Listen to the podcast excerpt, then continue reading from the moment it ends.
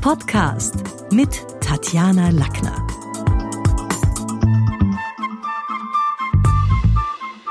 In meinem heutigen Podcast geht es aus aktuellem Anlass um Zicken, Zoff und Streitkultur. Außen das Virus und die Corona-Krise, innen die schlechte Stimmung und dazwischen das Ausgehverbot. Keine guten Zutaten für irgendwie harmonische Zeiten und viele reden jetzt in der Woche zwei schon über Lagerkoller. Was sind die Gründe dafür? Im Alltag gehen wir üblicherweise arbeiten und mindestens eine Mahlzeit verbringen wir getrennt von unseren Lieben, konsumieren die unterschiedliche und divergente Medien, haben natürlich auch ich Zeit. Wir klagen zwar alle, dass wir viel zu wenig Zeit haben und gerade Familien, die kleine Kinder haben, haben wirklich weniger Ich-Zeit. Aber alleine in der, in der Straßenbahn oder in der U-Bahn, in der S-Bahn seinen Gedanken nachzuhängen bei Transferzeiten ist schon so ein bisschen was wie eigene Ich-Zeit, wenn man selber gerade was erlebt oder irgendwie verdauen kann und noch nicht bei den Seinen ist, aber schon weg vom Arbeitsplatz. Das heißt, getrennt vom Partner einfach mal den eigenen Gedanken nachhängen zu können, ohne dauernd seinen vertonten Gedanken zuhören zu müssen, ist schon was, was natürlich im Alltag für uns leichter ist, als wenn man jetzt die ganze Zeit zuhören muss, was der andere sich denkt. Und es gibt ja durchaus unter uns Zeitgenossen, die jeden Gedanken auch gleich ungefiltert in die Vertonung bringen. Hauptproblem ist also, wir haben wenig Raum wir kleben aufeinander, ganz egal wie groß das Haus oder wie groß auch ein Garten oder ein Balkon, eine Terrasse sein mag. Wir empfinden jetzt jeden Quadratmeter in Wirklichkeit als eng. Und der Lagerkoller macht sich breit, wo wir auch mitkriegen, dass uns Experten davor warnen, dass die häusliche Gewalt möglicherweise zunimmt. Die Wortwahl wird vielleicht auch schon ein bisschen rauer. Und das ist natürlich was, wo man auf der einen Seite, wenn es ernst wird, Hilfe holen muss, ganz egal, ob da jetzt Corona-Krise ist oder nicht. Und auf der anderen Seite aber ist es ja nicht so, so wild. Also viele haben natürlich auch den Eindruck, ich kann mir jetzt nicht mal Hilfe holen oder ich kann nicht mal in Ruhe auch mit einer Freundin telefonieren, weil er ist ja die ganze Zeit in der gleichen Wohnung oder klebt irgendwie am gleichen Sofa. Also ich habe ja gar nicht diese Privatzeit, die ich bräuchte, um auch mal einen Zoff von gestern Abend mit jemandem zu verdauen. Daneben gibt es natürlich viel zu tun. Homeschooling und Homeoffice sind für manche Menschen schon noch immer Stress, weil sich da zwar jetzt langsam eine Routine gebildet hat, aber es gibt viele Kinder, die davon erzählen, dass sie momentan wahnsinnig viele Inhaltsangaben äh, machen müssen, viele Hausübungen, Mathehausübungen und auch in den Fremdsprachen hochladen müssen und gar nicht um so viel weniger zu tun haben als in der normalen Zeit. Und daneben gibt es natürlich auch viele Eltern, die sagen, also bei uns ist gar nichts los, das Kind sitzt angeödet, ohne Aufgaben zu Hause. Unsere Schule kriegt es gerade gar nicht hin. Also beide Extreme scheinen hier momentan wahr zu sein. Klar ist, dass die Krise auch finanzielle Sorgen und ganz berechtigte auslöst und das ist immer ein schlechter Nährboden auch für, oder also andersrum, ist immer ein guter Nährboden für schlechte Gedanken, schlechte Stimmung und auch so ah, Dinge, wo man dann den anderen für schuldig erklärt oder die eigenen Frustrationen nicht wirklich gut verarbeiten kann. Dazu kommen, und das ist was, was man natürlich auf so kleinem Raum jetzt besonders spürt, unterschiedliche Betrachtungsweisen der Situation, der Krise auch unterschiedliche Auffassungen zu den politischen Maßnahmen. Also wenn er jetzt findet, das ist doch alles lächerlich, also Tote hat es bei jeder normalen Grippe gegeben und sie aber irgendwie den Eindruck hat, das darf ja nicht wahr sein, wie kann er so leichtfertig sein, wie kann er so blöd sein, wie kann er sich beim Spazierengehen immer noch mit Leuten treffen, die irgendwelche Läden offen haben, weil ein guter Freund von ihm halt Apotheker ist oder so, äh, sie aber Angst hat um sich und ihre Familie, dann ist es etwas, wo wir automatisch hier giftiges Terrain wittern, weil natürlich sieht sie die Situation anders als er. Und nicht nur Männer und Frauen, sondern grundsätzlich Partner haben unterschiedliche Risikobereitschaft. Jeder geht natürlich auch andere Risiken ein oder hat den Eindruck, das ist jetzt weniger gefährlich. Also das heißt, verschiedene Werte poppen auf, wie Furchen im Wohnzimmerboden. Und das alles sind natürlich Sachen, die anstrengend sind. Und jetzt ist die Frage, was hilft? Denn im Podcast soll es ja auch ein bisschen um Hilfestellungen in der Kommunikation gehen. Und der erste Punkt ist, Rückzug bietet ganz klar ja, wenigstens auch mal akustisch zwischendurch Rückzug bringt Vorteile. Also das kann sein, wenn er jetzt in Ruhe mal einen Podcast hören will, sich die Kopfhörer aufsetzt und damit sich mal kurz ausklingt. Oder wenn man wirklich auch in ein anderes Zimmer geht und sagt, du, ich brauche jetzt auch meine Ruhe. Also tatsächlich Absprachen, klare Abmachungen, denn wenn die Eltern gerade im Homeoffice arbeiten, ja, dann kann jetzt natürlich nicht Schlagzeug geübt werden. Das heißt, Abmachungen mit dem Partner, klare Absprachen mit den Kindern, weil das ist natürlich was auf so kleinem Raum. Jetzt müssen wir ein bisschen Prioritäten setzen. Und wenn jemand äh, was für den Chef arbeiten muss, dann geht halt, dann ist das jetzt wichtiger als Schlagzeug spielen oder als irgendwie in der Zwischenzeit ein YouTube-Video im gleichen Zimmer aufnehmen. Der andere, der nächste Punkt, den ich wichtig finde, ist Reizthemen jetzt gerade mal aussparen. Jede Beziehung hat sowas wie vergifteten Themenboden. Mit jedem Partner hat man sowas, wahrscheinlich auch sogar mit Kindern. Also ich würde jetzt mal so die ganz großen Themen, an denen wir uns eh immer wieder und seit Jahren stoßen, die mal rauslassen. Ob das jetzt die Betrachtungen über die eigene Schwiegermutter sind oder Betrachtungen hm, über politische Zusammenhänge oder was auch immer halt da so für Reizthemen in der Vergangenheit da waren.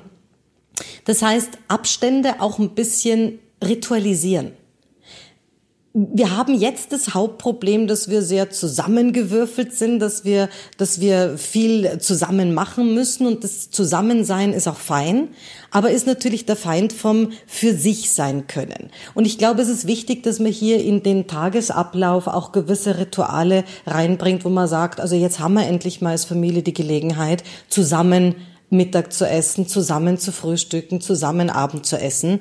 Aber dazwischen muss es auch wirklich wieder möglich sein, ein Stückel, das man für sich sein kann. Dass man auch dem anderen signalisiert, das machen wir gemeinsam und da sind wir auch gerne äh, ritualisiert zusammen, aber dann brauche ich auch wieder, ich muss irgendwas für mich tun können. Und ich glaube, gerade den älteren Kindern kann man das ganz gut auch erklären und das kann man wahrscheinlich auch gut thematisieren, denn die haben die gleichen Bedürfnisse auch. Denn interessant ist jetzt schon, dass uns die, die Verhaltensforscher nach der Krise prognostizieren, und das sind ja Prognosen, die, die recht unterschiedlich sind. Auf der einen Seite sagen sie uns einen Babyboom voraus. Kann schon sein, dass Reibung ja, auch Wärme erzeugt im, im, im positivsten Sinn. Und auf der anderen Seite natürlich, dass die Scheidungsrate raufschnellt. Denn wir wissen aus der Physik, äh, Reibung erzeugt Wärme und Wärme ist dann nicht immer mit Harmonie gleichzusetzen und Harmonie nicht immer Gleichklang. Also das heißt, was hat sich bewährt? Bewährt hat sich, glaube ich, alles, was man bei diesem für sich sein auch ein bisschen in der eigenen Selbstwirksamkeit erledigen kann. Und es geht sogar auf kleinsten Raum. Also wenn man sich zum Beispiel durchaus außen, im Außen digitalerweise Skype-Treffen, Zoom-Treffen, irgendwelche Instagram-Live-Treffen ausmacht, wo man sagt, da habe ich auch Kontakt mit anderen, da kriege ich jetzt auch wieder ein bisschen Nahrung vom Außen, hier werde ich auch ein bisschen abgelenkt vom eigenen Lagerkoller zu Hause. Kursangebote online wahrnehmen. Also ich meine, wie oft reden wir davon, dass wir das oder das lernen wollten oder schauen wollen, wie unsere Sprache besser wird, die Rhetorik besser wird, unsere Bilder besser bearbeitet werden. Jetzt ist Zeit dafür und die Angebote der Online, also da gibt's ja wirklich ohne Ende. Jetzt haben wir die Zeit und können das auch machen. Sich überlegt, welche Themen interessieren mich eigentlich schon lang, da auch viele beginnen jetzt erst mit Podcasts, Multiplayer-Apps ausprobiert. Ob das jetzt Klassiker sind wie Mühle und Schach, alles kann man online mit anderen spielen, genauso wie Quizze oder wie Trivial Pursuit. Also Online-Spielen ist was, was auf jeden Fall auch ja auch zwischendurch wieder ein bisschen sich in Competition mit anderen bringt. Ich finde es auch wichtig, Alleingänge zu unternehmen und die aber mit der Familie oder mit dem Partner dem anzukündigen und abzumachen. Also man sagt, du, ich gehe heute zum Bäcker, braucht sie irgendwas, soll ich was mitnehmen? Ja, dieses für sich in der Eigenwirksamkeit sich erleben, ist schon was, was uns Menschen sehr stark ausmacht und was uns auch Zufriedenheit gibt. Und ich halte es für sinnvoll, gemeinsame Treffpunkte zu vereinbaren. Also durchaus auch in der in der Paardynamik sich um Wir-Momente kümmern. Wir von mir aus mit den Kindern, damit die auch Dinge abgespeichert haben nach der Krise. Das waren zum Beispiel Dinge, die haben wir nur mit dem Daddy gemacht. Der in, während der Krise hat der Daddy uns gezeigt, wie man Schach spielt. Oder das waren so Dinge, die haben wir mit der Mama gemacht. Es hat den Mädels getaugt, wie sie gemeinsam Neonsteine angemalt haben. Ich nehme jetzt irgendwelche Dinge, aber eben auch so gemeinsame Bonding-Zeiten. Äh, dann auch ein bisschen als Familie oder als Paar zu bilanzieren. Wo schränkt uns die Krise als Familie tatsächlich ein? Wofür haben wir ziemlich coole Lösungen gefunden? Also ich denke jetzt an eine Familie, die mir erzählt hat, ähm, dass sie der Vater fährt mit den Kindern, die sind noch relativ klein, damit sich die ein bisschen auspowern, immer zu den Großeltern. Die Großmutter macht natürlich nicht selbst auf, sondern hat den Garten zur Verfügung gestellt. Die Großmutter steht oben am Fenster, lächelt und winkt runter. Unten äh, fetzen die Kinder hin und her eine Stunde lang, spielen Fußball mit dem Vater, dann packt er alle wieder ins Auto, fährt in die Tiefgarage hinauf in seine Wohnung. So hat die Oma ein bisschen was zu schauen gehabt, hat die Kinder wenigstens aus der Distanz mitgekriegt, hat ihnen den Garten anbieten können und die Kinder haben sich auspowern können. Also das sind alles so, so kreative Lösungen, die niemanden gefährden, die Social Distancing hier nicht unterwandern, aber die trotzdem gut funktionieren. Und dann dürfen wir natürlich nicht vergessen, wir haben in jeder Beziehung sowas wie einen Währungsumrechner. Und der beginnt ja nicht bei der Krise bei der Stelle Null, sondern wir sind ja permanent am Bilanzieren. Wenn man das Gefühl hat, so jetzt bringe ich ihm das dritte Bier, das und das habe ich heute auch schon erledigt, von dem kommt nichts anderes außer Gemotze, dann sind wir natürlich schon wieder anders in der Bilanz, auch in der Erwartungshaltung, was der andere jetzt wieder machen sollte, denn dieser Währungsumrechner bilanziert ja ständig.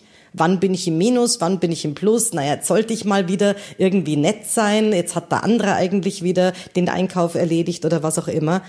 Und wir haben ja bei der Krise, als der Shutdown kam, in diesem Währungsbilanzieren, ob man das jetzt festfinden oder nicht, aber wir tun es automatisch, nicht bei Null begonnen, sondern da gab es ja schon Altlasten.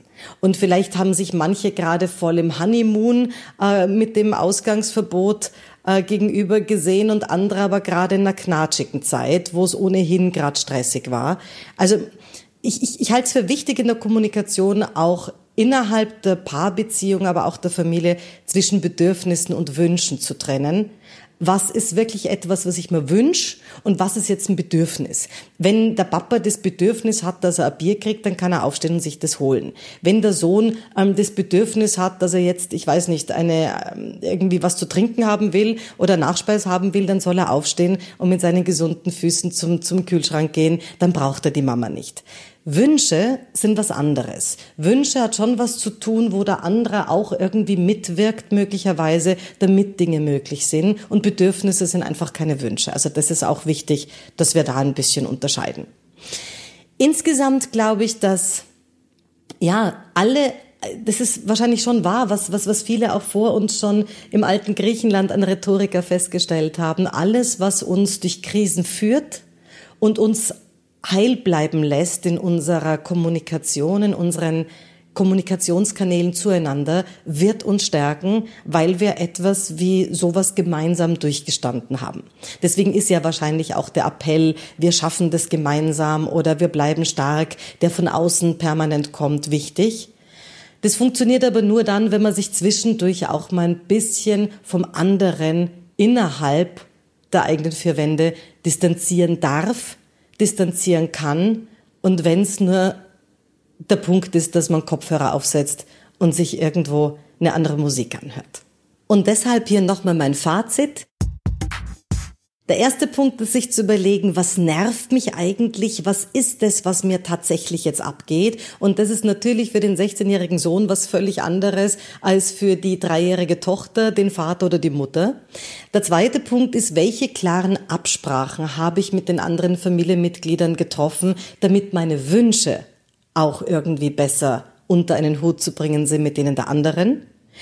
Dritter Punkt, welche Bedürfnisse kann ich selber erledigen und muss ich nicht mit Wünschen verwechseln?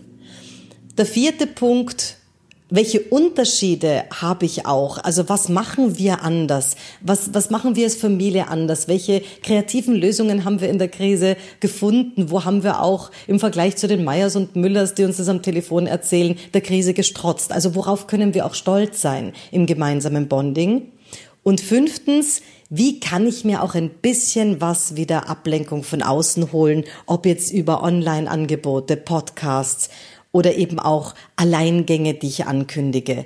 Das sind so Dinge, die sich wirklich auch bewährt haben, neben dem Faktum, dass wir jetzt auch ganz, ganz viele Wir-Momente sammeln können. Das war's für heute. Besuchen Sie mich doch in der Schule des Sprechens in Wien. Auf Facebook, LinkedIn, Xing, unter sprechen.com oder auf meinem Blog sprechen.com/blog.